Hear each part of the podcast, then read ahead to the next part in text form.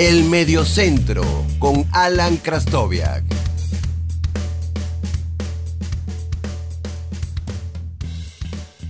Hola, mi nombre es Alan Krastoviak y les doy la bienvenida a un nuevo episodio del podcast del Mediocentro. En esta ocasión quiero revisar eh, cuatro equipos míticos del fútbol venezolano que lamentablemente ya desaparecieron. Cuatro equipos muy exitosos eh, que dejaron a su paso títulos, muchísimas alegrías para sus aficionados y quizás aficionados huérfanos, como me ocurrió a mí mismo con uno de ellos. Eh, quiero darle las gracias eh, eh, a la gente del Foro Vinotinto, arroba Foro Vinotinto en Twitter, que me permitió utilizar la grandiosa investigación que hicieron de la historia del fútbol venezolano. La pueden ver en su cuenta de Twitter, es simplemente maravillosa y es importantísimo que todos vean cuál es la historia del fútbol venezolano, vean cuántos equipos han existido que lamentablemente por una u otra razón han dejado de hacerlo y no han permitido eh, que el crecimiento y el arraigo del fútbol venezolano se dé de una manera adecuada. También quiero agradecer al profesor Edgardo Bronner por ayudarme con la selección de estos cuatro equipos y decirles que este episodio va, dedicado a la memoria de Alejandro Chacón, eh, uno de los periodistas que más hizo por el fútbol venezolano, quien lamentablemente nos abandonó el año pasado. Eh, que sirva este episodio como un tributo a su memoria. Sin más preámbulo, vamos a revisar esos cuatro equipos míticos. Escuchas el Mediocentro con Alan Krastoviak. El primer equipo del que hablaremos en este episodio es el Minerven del Callao, el equipo del sur del país que tuvo una enconada rivalidad con Mineros de Guayana. El, eh, Minerven fue fundado en 1985 y debutó en primera edición en 1988. Fue subcampeón en el torneo venezolano en las temporadas 91-92, 92-93, ni 94-95, logrando el título en la 95-96.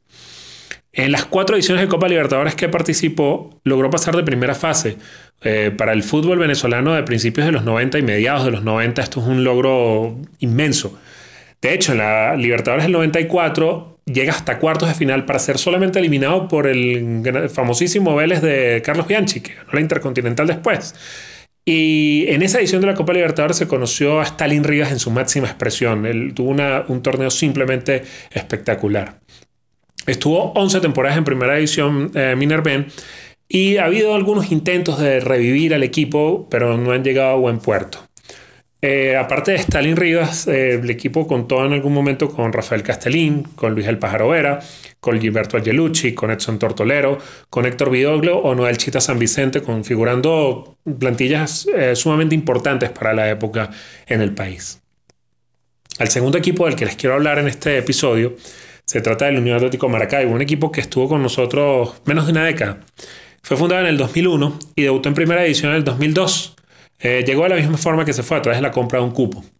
Eh, el equipo fue campeón del clausura en el 2003. Eh, esa temporada jugó la final contra el Caracas Fútbol Club, que se convertiría en su máximo némesis.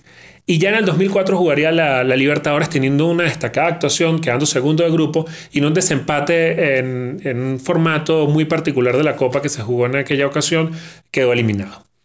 Sería campeón absoluto de la temporada 2004-2005, ganando la Apertura 2004 y el Clausura 2005.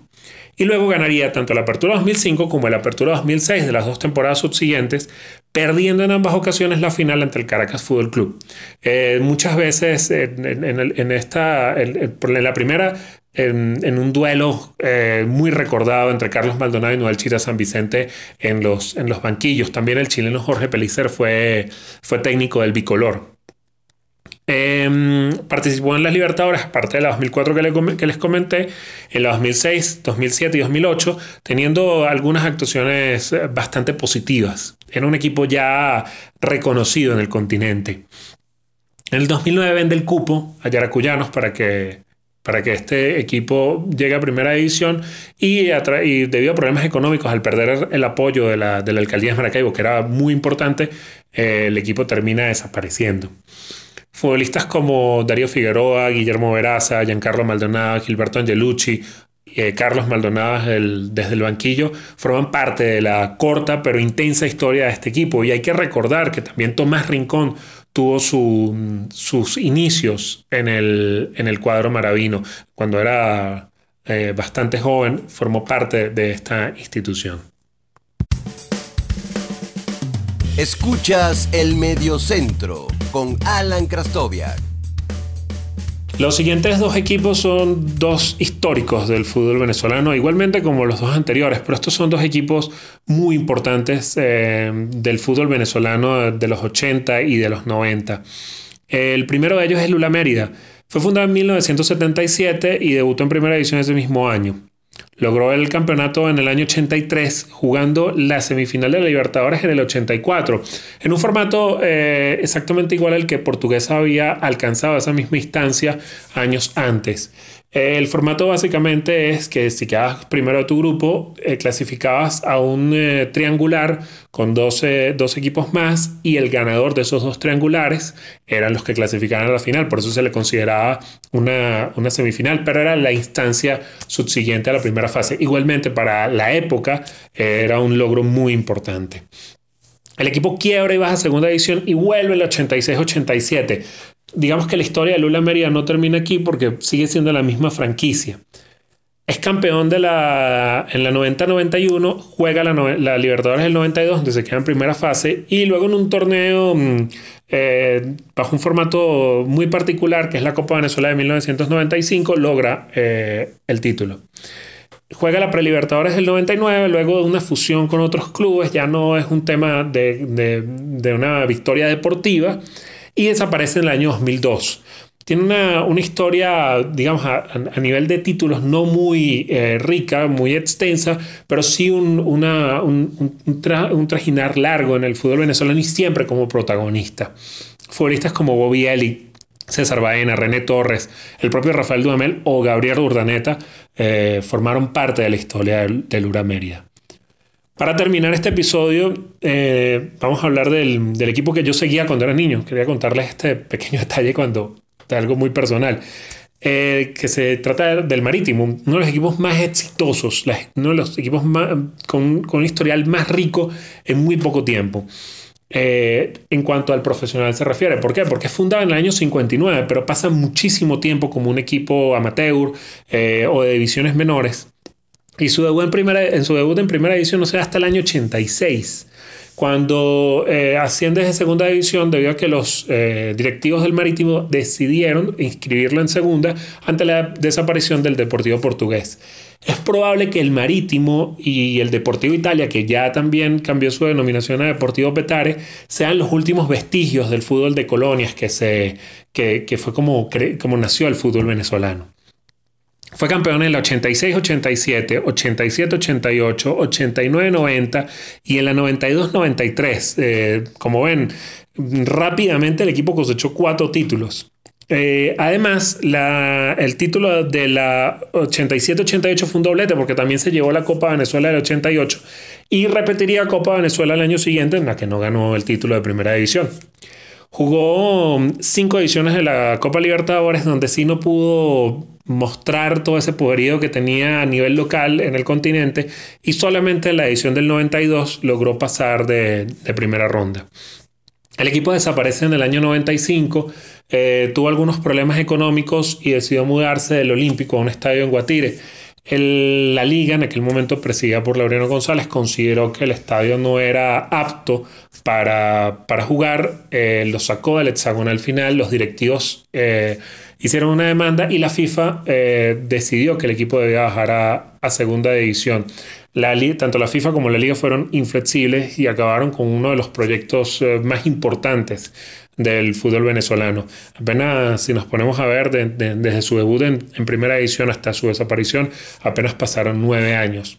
Futbolistas de la talla de Franco Rizzi, Saúl Maldonado, Noel San Vicente, Daniel Nicola, Pedro Acosta o Héctor Rivas forman parte de la historia del, del, Marítimo. Eh, Herbert Márquez también, que fue campeón goleador en una oportunidad con el, con el, con el club eh, que se vestía de verde y rojo, exactamente igual al Marítimo de Funchal. Eh, también hay que recordar que Daniel Nicolak dejó un récord de imbatibilidad con, el equipo de, la colonia portuguesa. Esos son cuatro equipos de los muchísimos que han existido en la historia del fútbol venezolano. Cuatro equipos muy importantes que nos representaron a nivel continental, que ganaron títulos y que lamentablemente desaparecieron, no dejaron fanáticos huérfanos como me pasó a mí eh, con el marítimo. Y creo que es muy importante que las nuevas generaciones o las personas que probablemente desconocían la historia de Minerva, del ULA, del, Marítimo, probablemente conozcan algo de la historia del UAM, entiendan la importancia de que los clubes o los, que los equipos venezolanos trasciendan en el tiempo. Nuestros, nuestros equipos son muy jóvenes, eh, no tenemos eh, ni siquiera un equipo de fútbol que llegue a los 100 años como pasa en otros países de, de Sudamérica. Y esto forma parte del arraigo que es muy necesario para el crecimiento del fútbol venezolano.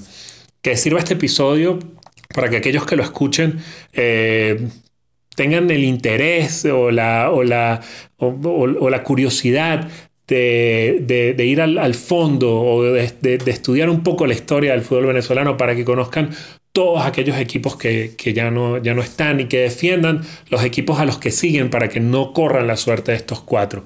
Les agradezco muchísimo por haber escuchado este episodio. Eh, como les dije al principio, que sirva este como un tributo a Alejandro Chacón, un grandioso periodista venezolano que nos abandonó el año pasado y que trabajó muchísimo por el fútbol venezolano y a quien yo particularmente le agradezco muchísimo. Recuerden que pueden encontrarme en Twitter como Alan con doble L guion bajo HA, pueden encontrar también la cuenta de Instagram arroba el medio centro y pueden escuchar los episodios del podcast en todas las eh, plataformas eh, para podcasts que, que hay. Les agradezco de nuevo haber escuchado este episodio y los espero en una próxima edición.